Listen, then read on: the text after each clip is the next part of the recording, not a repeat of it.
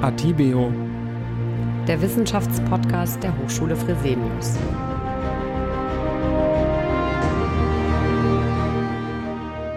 Herzlich willkommen, liebe Zuhörerinnen und Zuhörer zu Atibio, dem Wissenschaftspodcast der Hochschule Fresenius.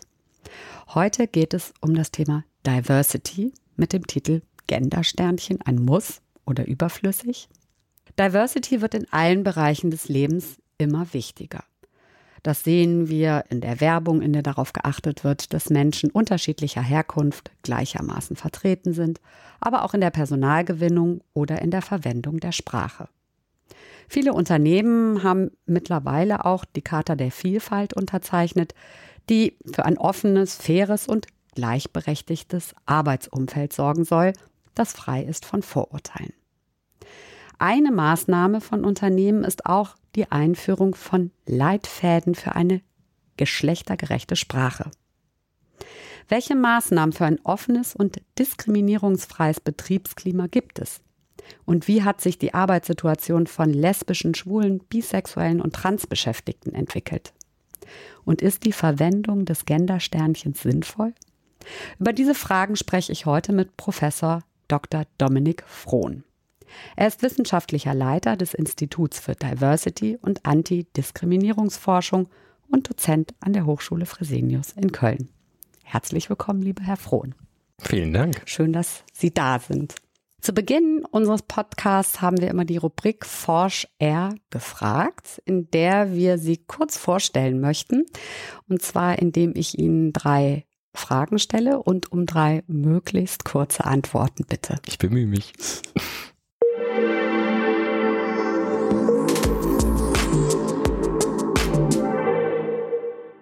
Frage 1. Hand aufs Herz. Mussten Sie bei der Verwendung geschlechtergerechter Sprache auch schon mal kurz überlegen, wie das Gendersternchen denn nun richtig verwendet wird? Oh, da muss ich tatsächlich ein bisschen kramen in der Geschichte, denn äh, seit mindestens 2004 habe ich mich äh, diesem Thema verschrieben.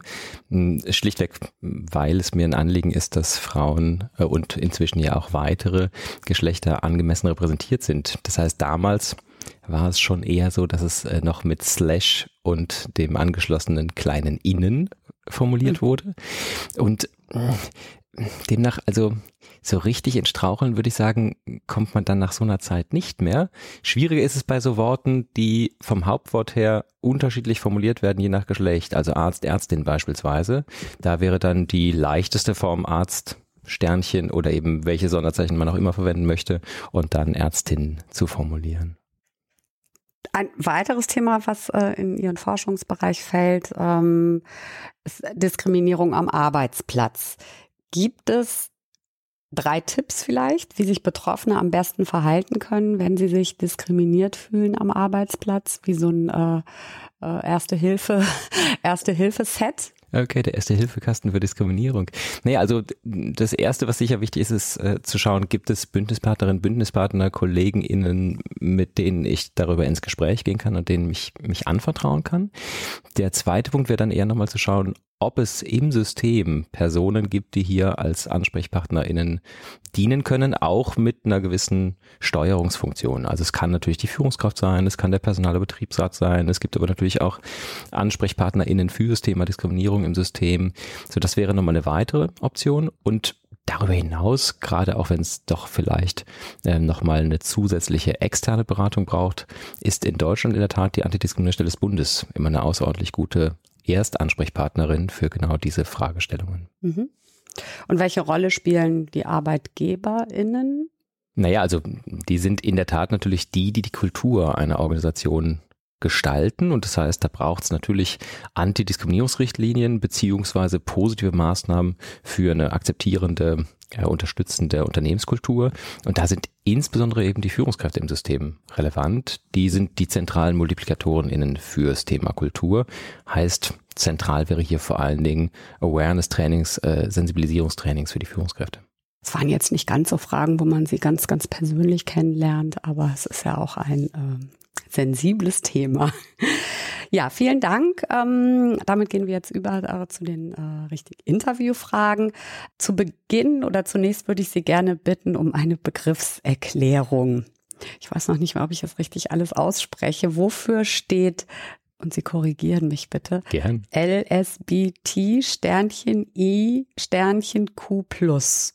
Genau, es ist ja sehr lang. Das ist lang, Und ja. länger geworden. Auch. In der Tat auch in den letzten Jahren länger geworden. Also ob man jetzt dann äh, hier beim Sprechen auch immer alle Sonderzeichen sprechen muss und äh, sich darüber äh, dann äh, diese Aufgabe stellt, das kann man sicher diskutieren. Ja? Mhm. Also äh, vom Grundsatz her geht es hier erstmal um die zentralen Buchstaben LSB und TIQ. Die Mhm. könnten wir jetzt schon mal als erstes Mhm. voneinander trennen, denn bei LSB geht es um sexuelle Identität. Also die Frage ist eine Person lesbisch, schwul, äh, bisexuell. Hier wird gerne auch manchmal noch pansexuell äh, dazu formuliert. Äh, Und selbstverständlich müssten wir in diesem ganzen Reigen der sexuellen Identität natürlich heterosexuelle Personen auch mitdenken. Mhm. Das wäre hier äh, für die ersten drei Buchstaben des Akronyms. Dann wiederum TIQ steht für transgeschlechtlich, intergeschlechtlich und queer.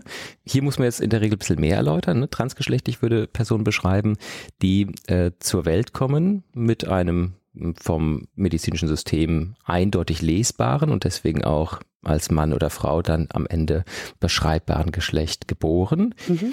stellen aber dann im Laufe der eigenen Biografie fest, dass dieses bei Geburt zugewiesene Geschlecht nicht in Übereinstimmung ist mit dem erlebten Geschlecht, sodass hier Mhm. häufig auch ein Wunsch besteht, dann äh, das körperliche Geschlecht anzugleichen ans erlebte Geschlecht. ne? Das wäre jetzt hier mal für transgeschlechtliche Personen. Dann haben wir das Thema Intergeschlechtlichkeit. Äh, Hier haben wir es mit äh, Kindern zu tun, die auf die Welt kommen mit Geschlechtsmerkmalen, die nicht im binären System eindeutig als Mhm. männlich oder weiblich beschreibbar sind. Bis dato wurde hier häufig am Säugling schon geschlechtskorrigierend operiert und inzwischen ist hier eben auch rechtlich klar, dass das so nicht angemessen ist, weil hier häufig für die Person dann im Laufe der Biografie klar wird, ich bin doch irgendwie anders als Mhm. die Jungs und die Mädchen, die ich kenne oder die Männer und Frauen, die ich kenne und dann selbstverständlich so ein Eingriff in meinen Körper, dem ich nie zugestimmt habe, Mhm. von vielen Personen eben auch als unangemessen, übergriffig und dergleichen erlebt wird, zu Recht. ne? Ist also hier auch inzwischen rechtlich klar. Dennoch wird diese Praxis leider, müssen wir sagen, in vielen Universitätskliniken noch so gehandhabt. Da müssen wir mal sehen, wie das in den nächsten Jahren weitergeht. Das heißt, die werden aktuell, ist es dann, versucht man, dass dann ähm, die intersexuellen Menschen mit Mhm. zwei Geschlechtsorganen sozusagen erstmal groß werden und dann, wenn sie in die Pubertät kommen oder auch danach, äh, wird, äh, operiert man erst dann oder wie äh, Hm. läuft es? Also hier ist es so, dass äh, es ganz, also vielleicht müssen wir äh, mit Geschlechtthema äh, ganz grundsätzlich einmal Mhm. äh, aufrollen. Ähm, wir können ja Geschlecht über ganz viele Variablen definieren. Wir haben eine chromosomale Ebene, wir haben eine hormonelle Ebene, wir haben die Ebene der äußeren Geschlechtsmerkmale und das erlebte Geschlecht. Alleine das sind vier Variablen, die Geschlecht Mhm. definieren. Beim größeren Teil der Menschen ist es vielleicht so, dass hier die chromosomale Ebene, die hormonelle Ebene, die körperliche Ebene alle in eine Richtung zeigen Mhm. und diese Person wird dann eben bei Geburt von Hebamme, von Arzt, Ärztin als eindeutig männlich oder weiblich gelesen und dann taucht da eben die entsprechende Geschlechtszuordnung in Mhm. den Unterlagen auf. Ja. Mhm. Für ähm, intergeschlechtliche Personen kann es jetzt sein, dass es zum Beispiel auf der chromosomalen Ebene XXY-Chromosom hat. Mhm. Das ist jetzt nichts, was unmittelbar sichtbar ist bei Geburt, Mhm. ja. Mhm. Ähm, aber am Ende eben äh, auch zu einer unterschiedlichen Entwicklung äh, dieses Körpers führen kann und demnach diese Person sich tatsächlich anders entwickeln als andere Mhm. Menschen mit einem Chromosomensatz, der zwei X-Chromosom oder einen XY-Chromosomensatz hat. Ähm, f- andere haben eben beispielsweise innenliegende Hoden äh, und sind phänotypisch äußerlich weiblich.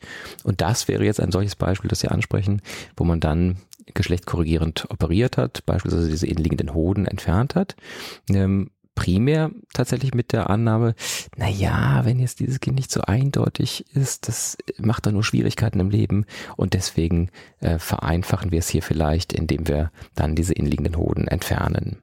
Ein anderer Argumentationsstrang war häufig, dass gesagt wurde, na ja, aber das ist ja vielleicht ein Gewebe, das entarten könnte. Also eine höhere Wahrscheinlichkeit hat beispielsweise für eine Krebserkrankung und deswegen sei es besser, das zu entfernen. Ich jetzt als Forscher muss sagen, ich habe mich immer gefragt, wie ist denn diese Erkenntnis zustande gekommen, wenn eigentlich seit wir denken können, hier geschlechtskorrigierend operiert wird. Also mhm. wir haben überhaupt keine mhm. empirische Grundlage, um mhm. dieses Risiko zu beschreiben. Mhm. Ähm, und genau solche Eingriffe, die werden eben von den Personen oft als unangemessen erlebt, insbesondere wenn sie das dann hinterher erfahren, dass das getan wurde ohne ihre Einwilligung. Und dazu gibt es aber auch Erhebungen, also Studien, die mhm. äh, da das erfragt haben. Ganz mhm. genau, ganz genau, mhm. ja. Und ähm, das aktuelle Vorgehen sähe dann so aus, dass hier nicht am Säugling geschlechtskorrigierend operiert wird, sondern die Person eben ihr Leben durchaus auch als intergeschlechtlich leben kann. Sicher haben die meisten das mitbekommen über die Bundesverfassungsgerichtsentscheidung 2017 mit dem positiven Geschlechtseintrag divers, mhm. was jetzt in jeder Ausschreibung hier auch mhm. sichtbar ist. Ne? Ähm, und das wäre jetzt eine solche Umsetzung auf rechtlicher Ebene für Personen, die sich eben nicht eindeutig als männlich oder weiblich in diesem binären System beschreiben und dann auch in dieser Form ihr Leben gestalten. Mhm. Unabhängig davon könnte natürlich auch eine intergeschlechtliche Person, wenn sie sagt, ich möchte aber im binären System leben und gelesen werden, auch dann beispielsweise solche Operationen in Anspruch nehmen, wenn das denn für diese Person passend ist. Ja, mhm. das ist das, worum es hier geht.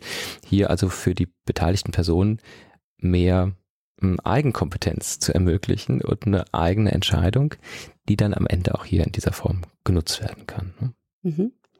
Und dann fehlt, genau, dann haben wir noch äh, Queer. Genau, das Q ist noch offen, das, ganz richtig. Genau. Ja. Das äh, Queer ist äh, für viele ein Sammelbegriff, äh, so ähnlich wie das Kürzel, ja, weil das äh, Kürzel durchaus für manche ja eben etwas äh, schwierig ist, man vielleicht ein bisschen stolpert beim Aussprechen äh, und da ist das Queer eine Alternative ursprünglich sozusagen aus der äh, Queer Theory kommend, geht zurück auf Judith Butler, die äh, in diesem Themenbereich geforscht hat und ähm, als Begrifflichkeit eher beschreibt, hier gibt es eine Andersartigkeit, hier gibt es was vielleicht auch mh, ein bisschen hm, ja, ähm, im Deutschen kennt man keine schönen Worte dafür. Also was mhm. Queres kann man hier nicht sagen, ne? Mhm, mhm, ähm, aber es weicht eben von der Norm ein Stück weit ab und hm, verbindet sozusagen damit vielleicht auch diese Buchstaben. Aber auch da gibt's wie bei all diesen Buchstabenkürzeln und so weiter natürlich heiße Diskussionen. Was wir insgesamt in dem Themenfeld aber vielleicht berücksichtigen, dass wir mehr und mehr feststellen, dass es Personen gibt, die sich eben nicht in diesem binären System als eindeutig männlich oder weiblich beschreiben können und oder wollen, so dass wir hier den Begriff non-binär äh, als eine weitere Begrifflichkeit haben. Und äh, deswegen gehen ja auch viele über, beispielsweise in der Ansprache auf Herr und Frau zu verzichten, sondern einfach mit Vorname und Nachname anzusprechen, mhm. um hier alle Personen zu berücksichtigen. Mhm. Wie, woher kommt die Entwicklung? Wie, wie, wie fing das an, dass man sich zunehmend Gedanken darüber gemacht hat, dass es eben auch Menschen mit einer anderen, sowohl sexuellen Orientierung als auch mit einer anderen, nicht äh, in die Norm passenden äh, mhm. äh, Geschlechtlichkeit. Mhm. Äh, womit fing das an? Gibt es dafür irgendwie Gründe? Kann man das erklären? Das ja, also man kann schon sagen, dass äh, wir hier den Ursprung letztlich mhm. haben äh, in der Frauenbewegung mhm. ja? äh, und dann die Schwulenbewegung die äh, Frauen-Lesben-Bewegung äh, sozusagen, man könnte sagen, KriegsgewinnlerInnen waren mhm. der Frauenbewegung. Ja? Also mhm. darüber ist äh, ja überhaupt erst einmal ähm, was in Bewegung gekommen, was mit gleichen Rechten für damals eben zunächst noch etwas einfacher strukturiert, alle Menschen gedacht, jetzt hier in dem Fall hieß, die gleichen Rechte für Frauen. Ne? Mhm. Ähm, und äh, auf dieser Basis hat sich dann sicher auch ähm, ein Prozess entwickelt, wo es darum ging, mehr Möglichkeiten zu haben, Leben zu gestalten, auch für gleichgeschlechtliche Paare. Ja, also es ist ja, wenn wir ehrlich sind, alles gar nicht so lange her, mhm. Äh, dass auch gleichgeschlechtliche sexuelle Handlungen von Männern beispielsweise unter Strafe standen mit dem Paragraph 175. Äh, wenn wir mal ein paar Jahrzehnte zurückgehen, dann wäre es noch schwierig gewesen, als gleichgeschlechtliches Paar eine Wohnung anzumieten mhm. und dergleichen. Mhm. Das äh, ist jetzt so in unserem heutigen Diskurs manchmal ganz ungewöhnlich, äh, wie wenig zurück das eigentlich liegt. Oder auch mhm. Frauenwahlrecht. Also meine, das sind jetzt alles keine seit Jahrhunderten existierenden Rechte, sondern mhm. da ist viel in Bewegung geraten und darüber sind dann auch äh, die Themen rund um sexuelle Identität und Geschlechtsidentität sukzessiv mehr in den Fokus der Aufmerksamkeit gerückt. Mhm der Abkürzung gibt es aber ja auch Kritik. Also, es gibt auch manche Transsexuelle, Transgender oder Intersexuelle, die sich äh, gar nicht ähm, äh, den Aktivisten, äh, also sich nicht vereinnahmen lassen wollen. Äh, andere möchten sich auch nicht auf einen Buchstaben reduzieren lassen.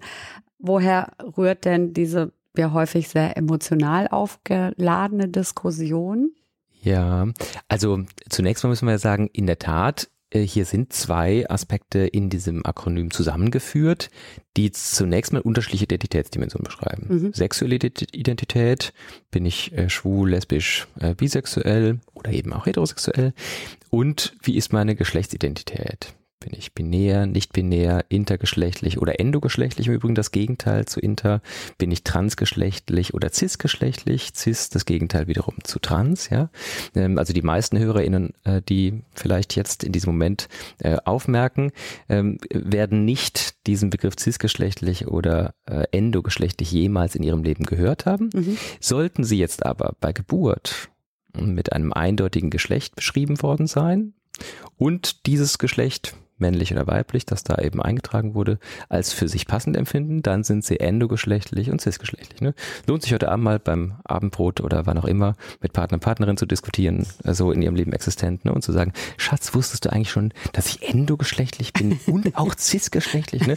Dann sind die meisten vermutlich ein bisschen verwundert und sagen, hä? Hm? Ja. Also äh, das wären hier in der Tat zwei andere Dimensionen. Hm. Historisch allerdings insofern man könnte sagen, verheiratet, äh, weil mm, die ganzen Themen mm, jetzt rund um Geschlechtsidentität, Geschlechtlichkeit eben in der Frauenbewegung auch nicht so richtig eine Heimat gefunden haben, ja, ähm, und so dann am Ende hier viele auch durchaus die ähnlichen Interessen, die Gemeinsamkeiten fokussiert haben, uns dann am Ende jetzt äh, so auch zusammengeführt wurde als Kürzel. Auch im Allgemeinen Gleichbehandlungsgesetz ist es ja in der Tat in getrennten Dimensionen beschreibbar. Da haben wir das Geschlecht als eine Dimension drin, die sexuelle Identität als eine andere Dimension drin. Von dem her kann man durchaus sagen, es sind eigentlich zwei unterschiedliche Aspekte. Mhm. Und diese Frage nach der ähm, emotionalen Debatte, sich nicht mit einem Buchstaben beispielsweise vereinfachen wollen, das ist ja zunächst mal nachvollziehbar. Das ist ja ein Aspekt von Identität, aber nicht der einzige Aspekt von Identität. Mhm. So von dem her gibt's ja auch dann hier diese Ergänzungen rund um Plus und Sternchen, die nochmal zum Ausdruck bringen, auch mit diesem Buchstaben, der vereinfacht, ist ja viel mehr mitgedacht und gemeint. Das ist der eine Aspekt. Und das andere ist natürlich, jede Form von Ausgrenzungserfahrung hm, aktiviert hirnphysiologisch Areale, die auch aktiviert werden, wenn wir körperlichen Schmerz empfinden. Ah. Ja? so das heißt, wir sprechen inzwischen von Social Pain. Mhm. Wenn ich also eine Erfahrung von Diskriminierung, von Ausgrenzung mache, ich mich jetzt im Gespräch abwende und fange an, mit jemand anders zu sprechen und mhm. rede vielleicht über sie, ähm, dann feuert es in diesem Moment, in dem Areal, wo es auch bei Ihnen feuert, wenn Sie sich in Finger schneiden. Und unter dieser Perspektive kann man sagen, sind diese Debatten einfach auch schnell emotional, mhm. weil die Person einfach hier schnell solche Ausgrenzungserfahrungen aktivieren mhm. äh, in ihrem leider ja vorhandenen Erfahrungsschatz ja, mhm. äh, und dadurch vielleicht hier manchmal das für Außenstehende auch nicht ganz so nachvollziehbar ist, warum denn jetzt plötzlich so emotional. Interessant, ja. Sie befassen sich seit 2004 oder 2005, wenn ich es äh, richtig äh, verstanden mhm. habe, mit dem äh, Thema wissenschaftlich. Ähm, und seit 2015 untersuchen Sie und Ihr Team auch in Kooperation mit der Hochschule Fresenius die Arbeitssituation. Also mhm. haben sich insbesondere diesen Bereich herausgepickt von lesbischen, schwulen und bisexuellen sowie trans- und interbeschäftigten. Mhm, genau. Und wie hat sich denn die Arbeitssituation in den letzten Jahren entwickelt? Hm, ja, wir haben, wir haben ganz, ganz unterschiedliche Aspekte darin. Also äh, das eine ist, hm, wir können für lesbische und schwule Personen inzwischen tatsächlich auf drei Dekaden zurückschauen. Also erste Untersuchung hier war im Jahr 1997. Ähm, meine erste Studie zum Thema war 2007 und jetzt eben gemeinsam mit der Hochschule ähm, veröffentlicht 2017. Das heißt, da können wir jetzt wirklich einmal schön zurückschauen und sagen, hat sich denn da etwas verändert? Mhm. Und was sich da verändert hat, vor allen Dingen ist die Frage des Umgangs mit der sexuellen Identität im Kontext von Arbeit. Also wir können tatsächlich sehr deutlich sagen, lesbische und schwule Beschäftigte gehen heute offener mit ihrer sexuellen Identität im Kontext von Arbeit um. Da wird manchmal gefragt, ja, Herr Frohn, aber muss man denn darüber sprechen? Und das, wir sagen doch auch nicht, was wir im Bett machen und so weiter. ähm, das ist jetzt nicht das, worum es mm. geht. Ja? Die mm. Frage ist, kann ich genauso selbstverständlich jede andere Person aus meinem Privatleben berichten? Mhm. mhm. Kann ich sagen, dass meine Tochter ähm, zur Erstkommunion gegangen ist? Mhm. Kann ich darüber sprechen, äh, dass meine Schwiegereltern einen tödlichen Autounfall hatten? Mhm. Ja, also erfreuliche Ereignisse, aber auch Ereignisse, die eingetreten sind, die vielleicht meine Leistungsfähigkeit sogar beeinträchtigen, die ich entweder kommunizieren kann, mhm. wenn ich der Norm entspreche und keine Diskriminierung befürchten muss, oder wo ich vielleicht äh, etwas über meine sexuelle Identität verraten müsste und entsprechend Sorge habe, dass das vielleicht zu Diskriminierungshandlungen mhm. führt am Arbeitsplatz. Und da hat sich deutlich was verändert. Wir können also sagen, 1997 ähm, hatten wir etwa 70 Prozent der lesbischen und schwulen Personen, die als verschlossen gelten können. Das waren 2007 52 Prozent, ging damals so groß durch die Presse, mhm. über die Hälfte nicht offen und so. Äh, und inzwischen sind wir hier so bei einem Drittel angekommen. Das heißt, da hat sich deutlich was verändert. Mhm. Die Offenheit für bisexuelle Personen und transgeschlechtliche Personen, auch für Interpersonen, das hat sich jetzt hm, dann in den letzten Studien als weitere Forschung dazu ergeben ist deutlich geringer. Mhm. Ja?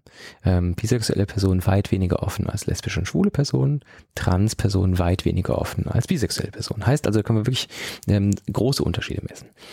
Was das Thema Diskriminierung angeht, das Sie auch gerade ansprachen, ist es jetzt erstaunlicherweise so, dass diese Zahlen sich nicht verändert haben im Dekadenvergleich. Mhm. Heißt, wenn wir jetzt erheben, können wir feststellen, dass die aktuellen Zahlen in etwa auf dem gleichen Level rangieren, wie sie das 2007 taten. Und das lässt einen schon aufmerken, mhm. weil natürlich die Frage ist, wie man das denn bitte erklären möchte. Ja. ja?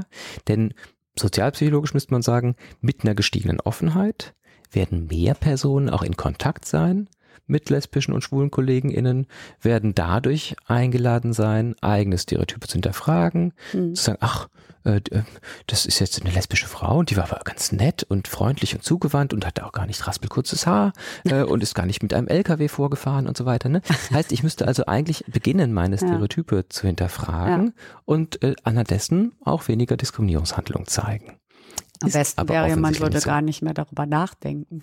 Also, hm. ja, also das wäre also, sicher. dass man äh, sagt, oh, der, also das noch erwähnen sozusagen, das macht man bei mhm. Heterosexuellen ja auch nicht und sagt, guck mal, oh, der ist hier und also, dass man gar nicht mehr, mhm. das gar nicht mehr thematisiert. Ne? Also das wäre sicher ein Idealzustand von Selbstverständlichkeit, mhm. der mh, hm, erstrebenswert ist. Mhm. Hm, ich persönlich, wenn ich jetzt auf unsere Forschung schaue, würde sagen, also 30 Jahre vielleicht 50 Jahre haben wir da sicher noch vor uns, bis wir diesen Zustand erreicht haben. Mhm. Ja? Ähm, und mm, also wenn man versucht zu erklären, wie kommt es denn jetzt, dass die ähm, Diskriminierungszahlen auf dem gleichen Level sind, dann ist die aus meiner Sicht naheliegendste Hypothese, aber das ist wirklich eine Hypothese, ja, mhm. ist nicht wissenschaftlich geprüft, dass für einen Teil der Bevölkerung genau das passiert, was ich gerade beschrieben habe. Ähm, Stereotype werden reflektiert und anhand dessen wird weniger diskriminiert.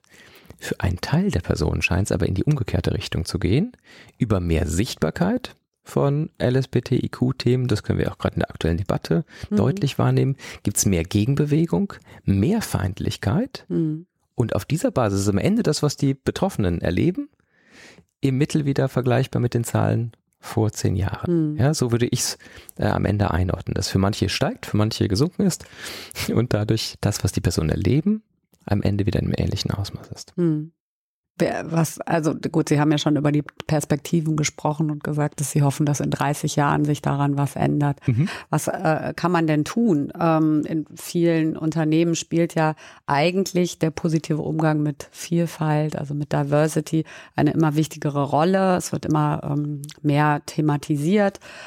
Und wie Sie gerade sagten, zeigen ja die Ergebnisse ihrer, Stud ihrer Studien trotzdem, dass es nach wie vor Diskriminierung am Arbeitsplatz gibt. Was können denn einerseits Arbeitgeberinnen tun, mhm. auch Mitarbeiterinnen und was können die Betroffenen selber tun? Also welche mhm. Optionen gibt es denn, um das dann vielleicht auch vor 30 Jahren schon zu ändern. Ja, also in der Tat ähm, wäre das ja ein schönes Ziel, hier gemeinsam daran zu arbeiten, dass sich meine Einschätzung vielleicht etwas nach vorne verschiebt. Ähm, für die ArbeitgeberInnen gilt natürlich zunächst mal auf der Ebene von Rahmenbedingungen muss ich dafür Sorge tragen, dass die Beschäftigten hier die gleichen Chancen und Möglichkeiten haben.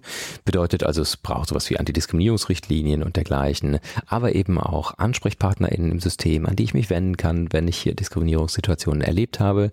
Es gibt aber gerade jetzt, was das Thema Transgeschlechtlichkeit, Intergeschlechtlichkeit, non-binäre Personen angeht, durchaus auch einfach ein paar basale Notwendigkeiten, ja, wenn es äh, Unternehmen sind, beispielsweise in denen Dienstkleidung eine Rolle spielt. Mhm wie geht man denn jetzt nun damit um, wenn es Personen gibt, die eben nicht die für Frauen oder für Männer vorgesehene Dienstkleidung verwenden möchten? Wie ist es mit Waschräumen, mit Toiletten, Umkleideräumen und all solche eher für die meisten vielleicht profan daherkommenden Fragestellungen, aber wenn Sie sich vorstellen, jeden Tag stehen Sie vor der Frage, wie soll ich denn das jetzt lösen? Hm. Wo soll hm. ich mich denn jetzt umziehen? Hm. Wo werde ich wieder komisch angeschaut? Ne? Also das sind so Themen, äh, die hier einfach auf der Ebene der Organisation eine wichtige Rolle spielen. Und den anderen Punkt hatte ich ja vorhin schon im Teaser angesprochen. Nämlich natürlich Führungskräfte, die zentralen Kultur, Multiplikatoren des Unternehmens, Multiplikatorinnen des Unternehmens. Heißt, hier müssten wir schauen, dass die entsprechend sensibilisiert sind, und äh, auch auf der Ebene von Sprache beispielsweise schauen, dass sie möglichst inklusiv formulieren. Ne? Mhm. Ähm, der andere Punkt ist dann, was ich als Kollege, Kollegin tun kann, mich zu interessieren. Ja, äh, mit KollegenInnen in Kontakt zu gehen, vielleicht auch ähm, bei KollegenInnen, äh, wo ich sage, auch da gibt es irgendwie jetzt erst einmal Unterschiede, ähm, vielleicht doch auch mal sich genau dafür zu interessieren, was sind hier Unterschiede, aber eben auch Gemeinsamkeiten. Das wird mir im Diskurs um Diversity ohnehin viel zu wenig diskutiert. Hm. Wir können Vielfalt nur definieren über Unterschiede und Gemeinsamkeiten. Hm. Ja, hm. es braucht beides. Ne? Ähm, und das wiederum äh, wäre was, was KollegenInnen miteinander tun können. Also Fokus auf Empathie, echtes Interesse am Gegenüber äh, und mal mitbekommen, wie geht's dir eigentlich in der Arbeit? Ähm, wo gibt's vielleicht auch Themen, äh, die du besonders gut kannst. Diese Diskussion ist vielleicht jetzt rund ums Thema Elternschaft inzwischen schon etwas gedreht, ja, da mal zu sagen, ah ja, also Personen, die ähm, Elternschaft mitbringen und äh, darüber eben spezifische Organisationstalente beispielsweise entwickeln mussten, wie denn die Vereinbarkeit zu bewältigen ist, ja, mhm. da haben wir vielleicht schon mal so eine positive Fokussierung mhm. auch als eine Option und so kann man es natürlich auch für diese Dimension äh, diskutieren. Mhm. Ja. Aus Forschungsinterviews beispielsweise mit äh, Transpersonen haben wir schon sowas gehört wie, ja, also ich werde im Unternehmen auch so als Gender Translator genutzt, ja. Mhm. Also die äh, Männer fragen mich, äh, wenn sie irgendwo ein Thema haben mit einer Kollegin und sagen, ja, du kennst ja beides, äh, kannst mal gerade ein bisschen helfen. So. Mhm, mhm. und umgekehrt eben äh, dann ähm, von den Frauen. Also das beispielsweise ähm, wäre etwas, wo man sagen kann, ja, da wird diese Person auch mit dieser spezifischen Vielfaltsdimension mhm. sogar als Kollege, Kollegin mit diesen spezifischen Kompetenzen mhm. eingebunden äh, und äh, befragt. Und der letzte Punkt wäre dann, äh, was die äh, LSBTIQ Plus Beschäftigten selbst tun mhm. könnten. Naja, also ähm, es gibt schon erste Unternehmen, die beispielsweise hier Maßnahmen aufsetzen, also in Trainings beispielsweise für die Führungskräfte dann auch diese Kollegen innen einbinden, dass die über Storytelling tatsächlich mal neben den Zahlen, Daten, Fakten, für die ich jetzt ja hier stehe, die wichtig sind, unzweifelhaft, aber mehr nochmal eine persönliche Ebene da hm, reinbringen, mhm. aus der eigenen Biografie berichten können, auch erzählen können, welche Erfahrungen haben sie beim Arbeitsplatz gemacht. Das wäre zum Beispiel etwas, wo ich sagen würde, das hätte Power, das hätte Kraft, ne, weil es eben nochmal eine andere emotionale Ebene darin berührt. Wenn ich jetzt die Zahl höre und sage, oh, drei Viertel der lesbischen und schwulen Beschäftigten machen Diskriminierungserfahrungen am Arbeitsplatz. Mhm. Ja, dann ist das erstmal eine erschreckende mhm. Zahl, aber es löst was anderes aus, wenn ich als Führungskraft da sitze und da gibt es jetzt eine Person aus dem Unternehmen, die sagt, und mir ist schon das hier passiert und mir ist schon das hier passiert. Ja, richtig. Ne? Dann hat so. man einen anderen Bezug als, genau. als hm? äh, zu bloßen Zahlen. Mhm. Und würden Sie denn ähm, äh, empfehlen, dass die LSBT Q. Sie merken schon, ich überlege, was, was hm. wäre denn die Kürze, die beste, wo, wo alle, wo ich alle drin habe also, sozusagen und keiner sich ausgeschlossen fühlt. Was wäre ja. die beste äh, also Abkürzung? Manche gehen dazu über, also entweder das Kürzel SPTQ-Beschäftigte, ja, ja. zu sagen, oder aber ähm, queere Beschäftigte, so dass wir darüber ich, da sind alle, alle drin, drin. Okay, dann haben, ich, ja? dann habe ich ein Wort. Also äh, genau, was können ähm, äh, Sie denn dann tun? Ähm, mhm. Also oder würden Sie Ihnen empfehlen, offen damit, äh, damit umzugehen, mhm. also auf ihre Kolleginnen zuzugehen, darüber zu sprechen oder empfiehlt es sich eher zu sagen, Verheimlich es lieber, sag lieber nichts. Hinterher erfährst du dadurch äh, eher Diskriminierung, mhm. ähm, als wenn du eben dich zurückhältst mhm. und das gar nicht thematisierst. In der Tat eine außerordentlich schwierige Frage, die äh, mehr Differenzierung fürs Individuum braucht. Ja? Mhm. Im Großen können wir sagen, wenn ich offen sein kann mit dem Thema am Arbeitsplatz, wenn es da eine Selbstverständlichkeit gibt, auch von der Organisationsseite her, dann haben wir eine hohe Wahrscheinlichkeit, dass die Person sogar auf der Ebene von Gesundheit, auf der Ebene von Arbeitszufriedenheit und so weiter, das alles positiver erleben wird am Arbeitsplatz. Das sind aber jetzt Zahlen und natürlich kann es im Einzelfall anders sein. Mhm. Ja? Mhm. Und wir haben äh, hier eine zu etwas vielleicht äh, komplex zu begreifende, aber doch wichtige Frage gestellt. Ähm, nämlich haben wir die Personen, die offen sind, gefragt, wie viel Akzeptanz sie erleben. Und das ist in einem außerordentlich hohen Ausmaß. Also die Personen, die offen sind, erleben viel Akzeptanzerfahrung. Die Personen wiederum, die verschlossen sind, vermuten allerdings viel weniger Akzeptanzerfahrung, mhm. wenn sie offener wären. Bedeutet, jetzt könnte man daraus ableiten sagen, ja, es müssten ja nur alle offen sein und dann ist gut. Mhm. Aber genauso berechtigt ist die Annahme, dass die, die nicht offen sind, ihr Umfeld adäquat einschätzen und wissen, hier gibt's wirklich noch Schwierigkeiten mit dem Thema mhm. und deswegen sich zu Recht zu entscheiden, nicht offen zu sein. Heißt also, die Botschaft müsste sein, es lohnt sich hier einmal zu prüfen. Erstens, wie geht's mir selbst? Mhm. Mit welchem Umgang? Mhm. Wie ist mein Standing im Thema? Mhm. Wie gut kann ich parieren auch auf eine Äußerung, die vielleicht unangemessen ist? Wie ist aber auch vielleicht mein Kontakt zu den KollegInnen? Kann ich mich darauf verlassen, dass ich unterstützende Personen im Umfeld habe? Wie ist meine Führungskraft dem Thema gegenübergestellt? Wie ist mhm. insgesamt das Unternehmen von der Kultur her aufgestellt? Und, und, und. Also es gibt mehr Variablen, die darin zu berücksichtigen sind. Und wie groß ist das Bedürfnis wahrscheinlich auch? Ne? Exakt. Wenn ne? man nicht das Bedürfnis mhm. hat, zu, das zu kommunizieren, dann, ähm, ja. Genau. Ne? Und das ist wahrscheinlich auch eine Typfrage. Also, das ist ja eine, also jetzt jenseits von äh, äh, sexueller oder Geschlechtsidentität mhm. ist ja auch grundsätzlich jeder Mensch unterschiedlich im Umgang mit seiner Offenheit. Wie offen redet man über mhm. Gefühle, über Probleme? Ähm, ne, äh, nimmt man sich zur Begrüßung in den Arm oder lieber nicht? Ähm, insofern, ähm, äh, ja, das kann ich mir gut vorstellen, dass das halt sehr individuell ist mhm. und unterschiedlich. Genau. Zu den Maßnahmen, die Sie aufgezählt haben, zählt auch die Verwendung einer geschlechtergerechten Sprache. Das sogenannte Gendern oder Gendern äh, mhm. polarisiert ja sehr. Ähm, und zuletzt hat die Frauen- und Familienministerin Frau Lamprecht sich dafür ausgesprochen, ganz auf das Gender-Sternchen zu verzichten und verwiesen wird dabei auf die Auffassung des deutschen Rechtschreibrates. Und demnach ist die Verwendung der Sonderzeichen derzeit rechtswidrig. Warum das denn? Ja, das habe ich mich in der Tat auch gefragt, als ich das äh, gelesen habe, ja. Diese äh, Einlassung, dass das rechtswidrig sei, hat mich insbesondere insofern gewundert, äh, als dass Christine Lambrecht, gleichzeitig auch in der Funktion als Justizministerin übrigens, ähm, vor ich glaube, anderthalb Jahren, vielleicht sind es inzwischen zwei Jahre, ähm, mal ein Gesetz ausschließlich im generischen Femininum verfasst hat. Witzigerweise auch noch im Bereich Insolvenzrecht. Ja? Und das hat damals äh, allerdings dann bei Horst Seehofer ein Herzklabaster ausgelöst. Mhm der dann äh, sofort gesagt hat, nein, das ist verfassungswidrig. Dann sind ja im Insolvenzrecht künftig die Männer nicht mehr mit gemeint. Ja? Mhm. Ähm, und da merken Sie schon, äh, so ähnlich wie vielleicht die Debatte um die Buchstaben und die Kürzel emotional diskutiert wird, so ist es bei diesem Thema eben auch. Mhm. Ja? Also jetzt davon auszugehen, wenn dieses Gesetz im generischen Femininum formuliert wäre, dann wären hier plötzlich Männer nicht mehr mit gemeint. Das also kann ja niemand ernsthaft als Argument mm formulieren, denn sonst könnte man ja sagen, ne? genau, mm. ne, für alle, die jetzt zuhören und sich als weiblich definieren und es auch in dieser Form in ihrem Pass stehen haben. Ja? Wow, das Strafrecht nicht mehr für Sie relevant. Parken Sie egal, wo Sie wollen. Ja?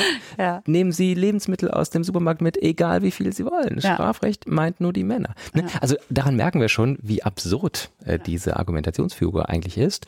Und wir müssen sagen, Sprache ist einfach ein dynamischer Entwicklungsprozess. Ja?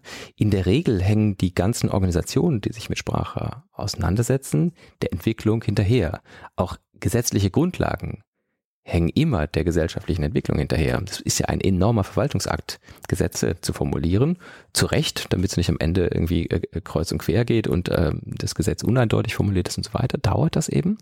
Aber der Duden beispielsweise hat ja schon längst äh, hier auch klar positioniert, dass ähm, eine solche Form der Beschreibung legitim ist, auch wenn sie vielleicht nicht schon dem Standard entspricht, aber eben legitim ist. Ja? Äh, und von dem her habe ich mich hier schon gefragt, wenn das äh, generische Femininum ist dann übrigens zurückgerudert, hat das Gesetz dann doch wieder im generischen Maskulin formulieren müssen, weil Horst Seehofer interveniert hat. Ne? Ähm, aber also da kann man sich schon fragen, was ist denn jetzt eigentlich der Hype mhm. dabei? Mhm. Äh, und wo ist denn überhaupt die Problematik? Mhm. Ja?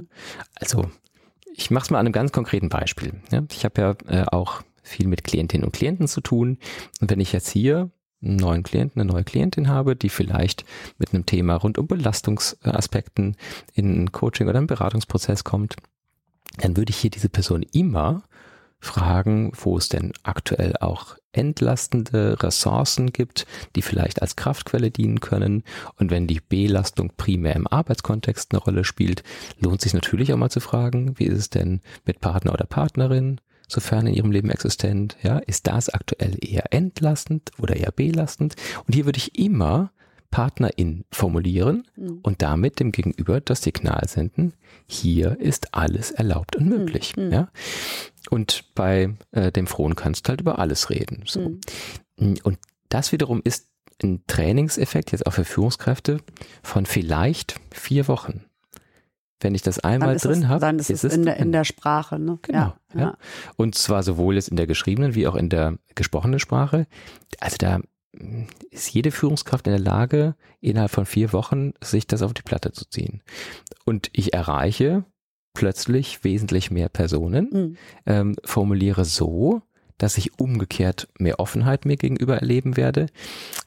Daher frage ich mich schon, was denn überhaupt daran so problematisch wäre, mhm. mehr Personen mit zu formulieren. Und empirisch ist es ja ohnehin vollständig belegt, dass das einen Effekt hat, wenn wir das tun. Welchen Effekt hat es? Hm. Also es gibt irrwitzig viel empirische Grundlage inzwischen, mit der wir belegen können, dass wir, wenn wir ausschließlich ein Geschlecht benennen, mhm. auch eine andere mentale Repräsentanz haben. Ja? Wenn ich also sage, ähm, Piloten fliegen häufig sehr schnell, und Krankenschwestern müssten manchmal etwas schneller zum Patienten kommen. Mhm. Dann ist vollkommen klar, was jetzt hier die mentale Repräsentation der jeweiligen Figuren ist, mhm. die Menschen im Kopf haben. Mhm. Ja? So dass wenn ich jetzt ins Flugzeug einsteige und höre eine Begrüßung und lese die Stimme als weiblich, bei einigen Personen Irritation auftritt, weil sie eben keine weibliche Pilotin erwarten. Mhm. Und äh, das ist in der Tat etwas, äh, da können wir über Sprache mehr Möglichkeitsräume schaffen. Und ich bin sicher, sowohl Frau Lamprecht als auch Herr Seehofer würden ihren Töchtern gönnen, jeden Beruf auf dieser Welt ergreifen zu können, den sie möchten. Mhm. Und mit solchen Aspekten schränken wir aber Möglichkeitsraum ein, weil wir eine andere kognitive Repräsentanz haben. Mhm. Interessant. Was spricht denn, ähm, gibt es denn etwas aus Ihrer Sicht, was dagegen spricht? Es klang ja schon gerade so, dass Ihnen nichts einfällt, aber mhm. um mal äh, ja trotzdem zu überlegen, was könnte das denn sein, was dagegen spricht? Äh, dass es komplizierter ist beim Schreiben, dass man mehr nachdenken muss, ist bei mir tatsächlich auch der Fall, dass ich bei ähm, manchen Begriffen mhm ein bisschen nachdenken muss, wie schreibe ich es denn jetzt äh, richtig? Ähm, also vor allem je nachdem, in welchem Fall es mhm. geschrieben mhm. ist. Ähm, manchmal mache ich da für mich gefühlt so eine Art Notlösung und sage dann Absolventinnen und Absolventen und ähm, mhm. äh, äh, benenne halt beide. Könnte das, aber das kann ja auch nicht der ausschlaggebende Grund sein, äh, ähm, sich dagegen zu wehren. Ja. Gibt es noch andere Gründe, die dagegen sprechen? Also in der Tat denke ich, das ist das, was jetzt hier einen gewissen Widerstand auslöst. Ja, ähm, das ist aber ähm, ein so geringer Umfang an Aufwand in Relation zum Nutzen, hm. dass ich in diesem Punkt in der Tat nur schwer nachvollziehen kann. Was wir aber sicher insgesamt sagen dürfen, ist, dass äh, all solche gesellschaftlichen Veränderungsprozesse immer aufwendig waren. Ja, hm. also auch das Frauenwahlrecht, das war ja nicht so, dass da irgendwer mal gesagt hat, Mhm. ach, es wäre doch jetzt ganz gut, äh, die auch dürften auch, wählen. mal Ja, wählen, ja, ja, ja. Und, äh, sondern das war ja ein richtig aufwendiger und langwieriger gesellschaftlicher Mhm. Entwicklungsprozess. Und mh, bei diesem Thema stehen wir sicher da noch an einer anderen Stelle, was Mhm. diesen Prozess angeht. Ähm, aber auch beim Frauenwahlrecht äh, äh, konnte es ja kein Argument geben, das wirklich von Sinn geführt war. Mhm. Ja? Mhm. Ähm, also all die Argumente, die es dagegen gab, äh, die äh, sind ja einfach Widerlegt worden. widerlegt worden. Ja. Ja. Und so ist es jetzt hier auch. Und ich habe den Eindruck, dass der Erkenntnisprozess, dass es eigentlich mh, wenige Argumente dagegen gibt, dass der vielleicht noch ein bisschen Zeit braucht. Mhm. Naja, es ist wahrscheinlich auch Gewohnheit. Viele sagen ja auch, dass Mhm. es die deutsche Sprache verschändelt. Also natürlich äh, ist es erstmal oder gewöhnungsbedürftiger, einen Text zu lesen, der ähm, komplett durchgegendert ist. Das ist natürlich entspricht nicht der Lesegewohnheit. Wir sind anderes gewohnt. Das ist natürlich dann auch erstmal schwierig. Also bei Ihnen ist das anders, weil Sie machen das jetzt schon so lange. Aber für die, die, äh, die jetzt das vielleicht erst seit ein, zwei Jahren tun ähm, oder sich damit beschäftigen, ist das natürlich schwieriger, äh, dann vielleicht Texte so fließend zu lesen, wie man es gewohnt war. Also wahrscheinlich ist es in erster Linie die Gewohnheit. Ja, vielen lieben Dank für das interessante Gespräch. Da könnte man noch stundenlang drüber debattieren und ähm, wahrscheinlich wäre es auch mal ganz interessant zu wissen, was denn diejenigen sagen würden, die das äh, nicht so befürworten. Mhm. Wir haben uns sehr bemüht, Argumente dagegen zu finden und sind auch offen. Also liebe Zuhörerinnen, liebe Zuhörer, äh, wenn Sie mögen, schreiben Sie uns auch gerne. Ähm, Und zwar gibt es äh, Kontaktdaten unter äh, www.hs-fresenus.de slash podcast. Äh, also schreiben Sie uns, wenn Sie denken, da möchten Sie aber auch noch etwas zu sagen. Das greifen wir gerne auf. Am Ende unseres Podcasts haben wir immer die, das 30-Sekunden-Plädoyer. Darin können unsere Experten in 30 Sekunden auf eine Frage antworten, die ihren Forschungsbereich betreffen.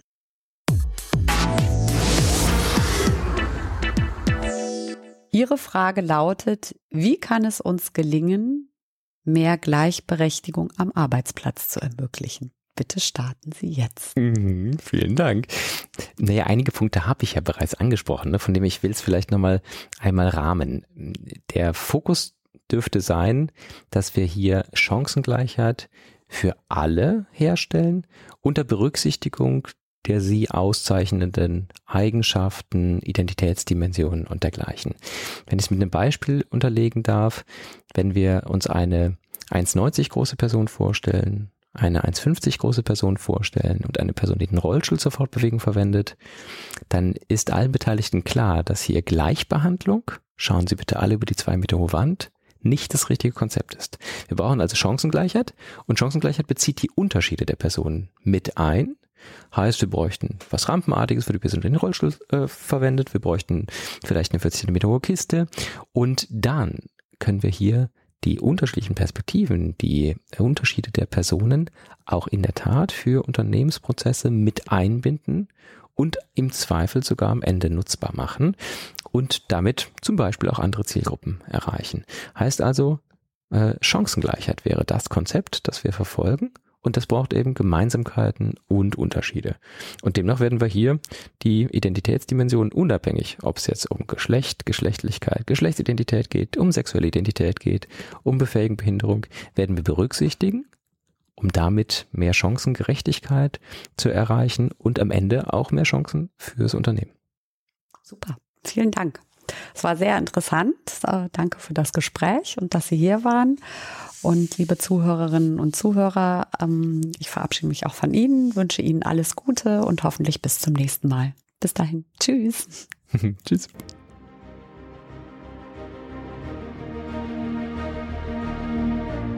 Atibeo. Der Wissenschaftspodcast der Hochschule Fresenius.